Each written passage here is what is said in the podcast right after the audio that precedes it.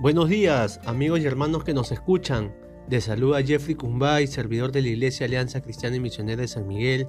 El día de hoy entramos a estudiar un nuevo libro de la Biblia, el de Levíticos, donde vamos a conocer a un Dios santo. Como dijo Jonathan Edwards, aquel que ve la belleza de la santidad o el verdadero bien moral, ve lo más grande e importante de este mundo. Y quiero empezar haciendo una pregunta. ¿Has pensado alguna vez en la santidad personal? La semejanza a Jesucristo como lo más importante de este mundo? Esta pregunta ha pasado por mi corazón. En el libro de Levíticos vamos a ver durante todos los capítulos a un Dios santo, un sacerdocio santo, un pueblo santo, una tierra santa y un Salvador santo. Levítico capítulo 1 versículos 1 al 17 es nuestro primer estudio de este devocional.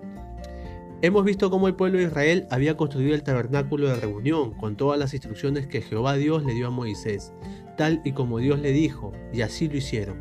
La presencia de Dios estaba ahí con ellos, pero había llegado la hora de poder enseñarle al pueblo de Israel cómo debían adorarle a Dios mismo. Y para eso Dios llama a Moisés de nuevo y le da instrucciones, esta vez cómo debían presentarse delante de él con su sacrificio y ofrenda. Dios llama a Moisés para decirle, mira, dile a los hijos de Israel cómo tienen que presentar su ofrenda.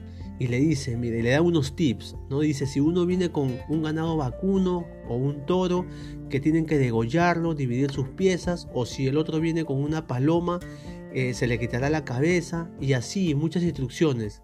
Lo cierto es que Dios le dice que si uno viene con un toro, una oveja o cabra o paloma, tiene que entregarlo todo versículo 9 dice, y lavará con agua los utensilios y las piernas, y el sacerdote hará arder todo sobre el altar, arder todo sobre el altar.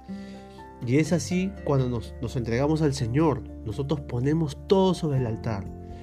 Warren Bierspe en su comentario bíblico dice que las ofrendas quemadas expresan la devoción y compromiso al Señor. Ahora, el apóstol Pablo va a decir que nos presentemos como sacrificio vivo, santo, agradable al Señor. Y Pedro va a decir que seamos santos, santos en toda vuestra manera de vivir.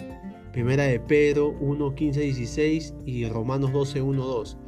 Esto nos dice que la santidad empieza en nuestro interior y después se evidencia en cómo vivimos, en nuestra forma de hablar, de actuar, cómo nos comportamos eh, en la forma externa que vivimos. Hoy necesitamos, hoy no necesitamos un tabernáculo. Nosotros somos el templo del Dios viviente. Nosotros no necesitamos un tabernáculo para acercarnos a orar. Nosotros tenemos acceso directo al Padre por el sacrificio de nuestro Señor Jesucristo. Pero ¿qué pide Dios de nosotros? Pide devoción y compromiso a nuestro Señor mismo, viviendo vidas santas, separados para Dios, detestando más y más el pecado.